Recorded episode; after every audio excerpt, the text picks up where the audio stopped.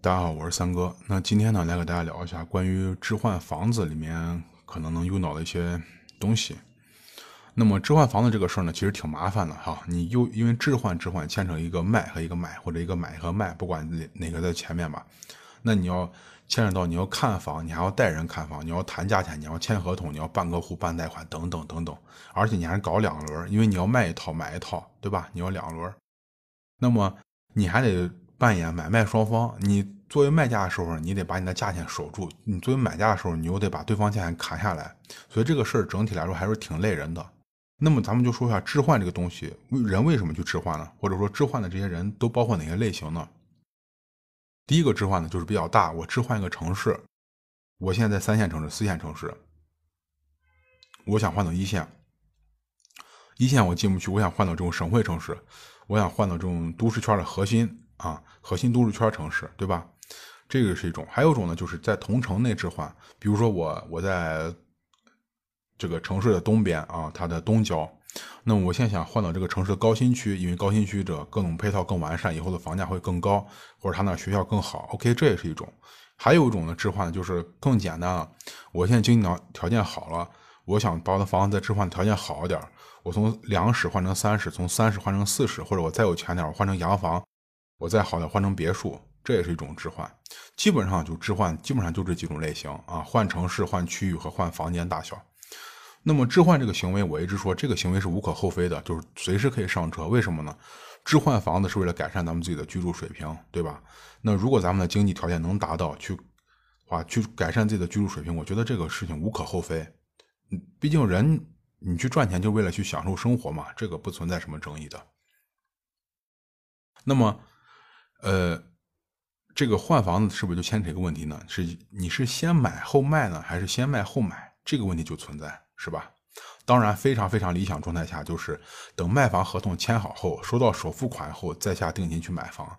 但是大家都知道，这个是呃理想状态，你不能总去等这种事情。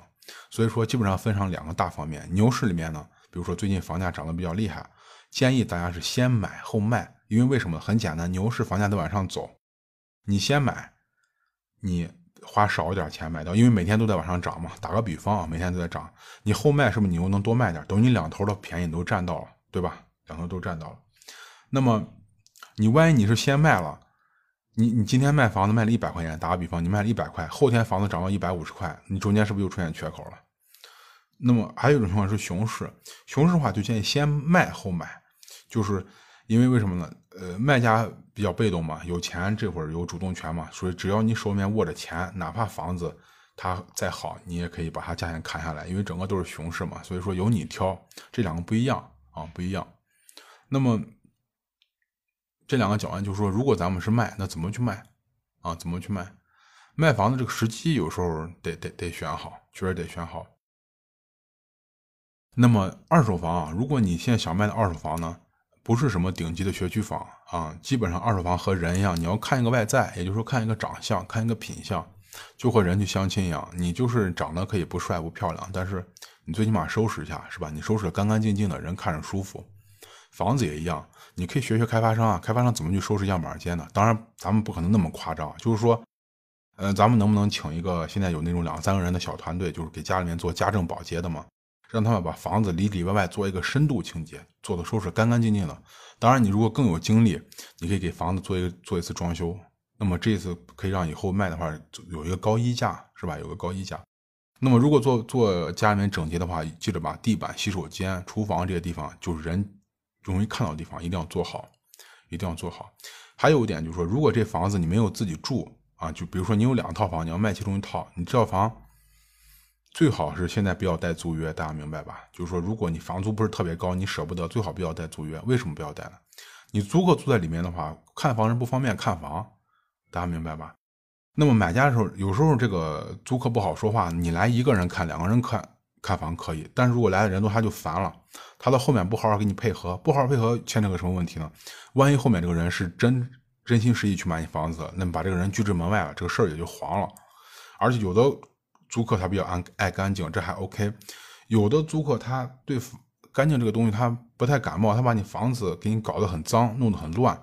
那你这买房人一看，这首先印象分就给你减下去了，那买家就从那儿杀你的价了，对吧？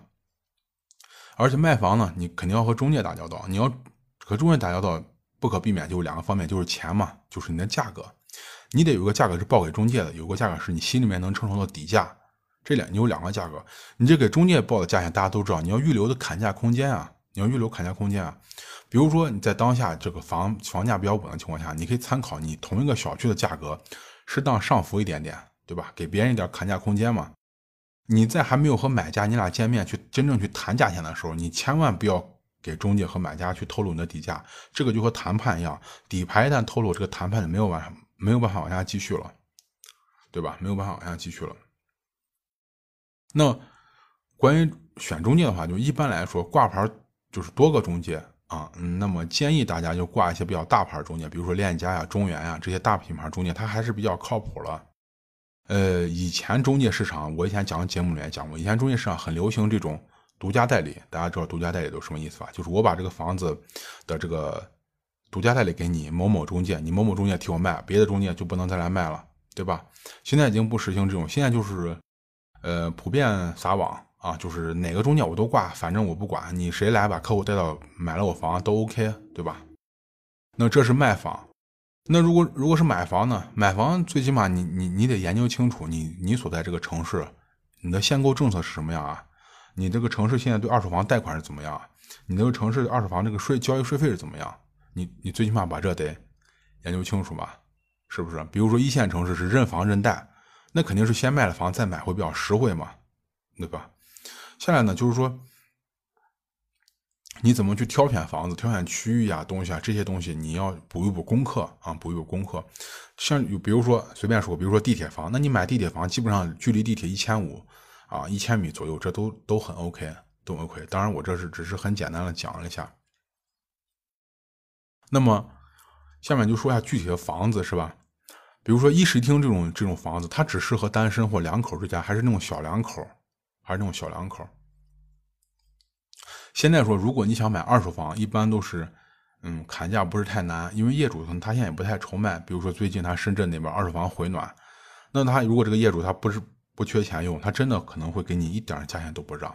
所以说你买房之前呢，你要看一下目前的房地产行情，或者说看一下你们当地城市房地产行情，对吧？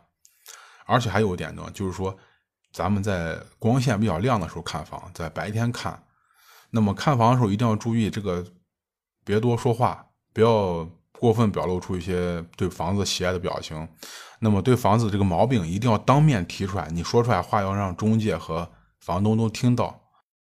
至于房子优点，你看见就可以了，你不要把优点也跟人家说出来，藏在自己的心里，大家明白吧？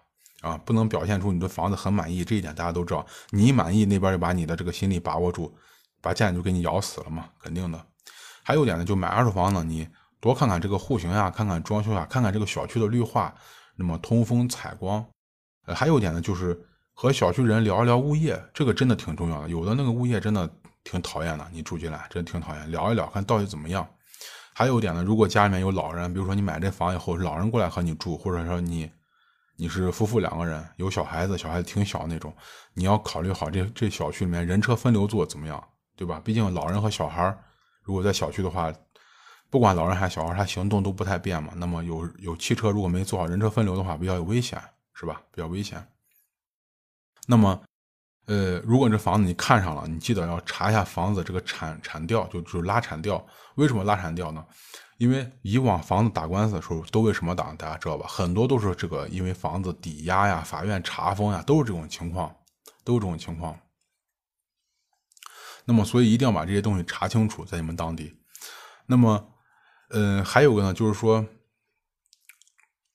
中介有时候会给你逼单，就逼着你下定下订单，你不用担心房子当天就能被买走啊，不用担心。现在已经过了以前那种行情就快速变化，就是，哎呀，我这会儿不下定金，一个小时后就有人来买。现在不可能有这种情况了，对吧？就是楼市呃没有这种过去那么那么凶猛的这种涨势了。那么。这是一点，就是你不用怕中介给你。有时候中介说这个话确实挺讨厌的，他跟你说一些话，就是他为了让你赶快下订单嘛。为什么呢？中介不管这房子卖给谁，他是要拿这个佣金的。你不管谁下订单，他就能拿佣金。所以说中介会催你，你千万不要因为他催你，把你吓到了，你真认为好多人跟你一块抢这个房子，啊，你心里面要有个谱。第二呢，就是说和中介把这关系也处也处理的好一点，对吧？为什么我一直说大家找点大中介呢？因为二手房这事情真的很很繁琐、很复杂。呃，你如与其这样的话，不如跟大中介合作，让他们去帮你砍价或者争取一些最大利益，对吧？而且呢，你交易的时候你也放心，你也放心。那么小中介有的那中介真的就两三个人租个门面就能开，因为开中介没有什么很大成本，就是个房子，两台电脑就 OK 了。小中介有个优点就是中介费低，中介费低，但是中介费低它套路深呀，它套路深。有些小中介他他甚至会和买家，呃，和卖家、房东联合起来给你把价钱抬上去，然后业主呢给中介再给点回扣。这个我相信谁都不愿意遇见这样的事儿，是吧？所以尽量找大中介，尽量找大中介。置换这种东西呢，呃，我觉得很多时候置换有很多时候除了对自己现在生活的一种改善，我现在经济条件上去了，我要住的更好，我要住的房子更舒服、更大。除了这一点，还有一点呢，就是对以前这套房子的不满意进行一个改善。以前我年轻，我买房时候不懂，我买这房子朝向又不好，小区又不好，离车站又远，对吧？各种各样的问题，我现在有机会弥补我以前的错误了，那么我改善改善掉，是吧？就基本上就是这种情况。所以说，如果你是这种置换型的这种客户，或者置换，你现在想置换房子，随时下手，啊，随时下手，这个不用不用等，也不用怕，随时下都都能拿拿到。就这个事儿吧，你不要等了，因为为什么呢？今天在五月六号，发改委还发了个文件，说是房价会一直。发改委那个原话怎么说来着？发改委原话说，对。就还是说稳房价、稳预期、稳地价，这都是老一套，大家都听腻了。但是发改委今天说了一句话，以前从来没有过。发改委最后一句话说的是，要防止房价大起大落，防止房价大起大落。那么从之前大家能能判断出来，之前丹东、贵阳因为房价涨得快被点名批评，是吧？但是又有一二三月份都有这个地方上的，呃四五线的这种城市，包括县城有房价房子降价，又被当地的住建委约谈。那从操作你能看出来，既不让你上涨过快，也不让你猛烈下跌，就是这样平稳发展。所以在目前这个当口，我觉得置换呢还是比较合适的，比较合适，只要你把握好就可以了啊。呃，那么好，那今天呢就给大家讲一下关于房子置换需要去注意的一些地方吧，啊，需要注意的地方。希望如果大家正在置换的话，能对大家起到帮助。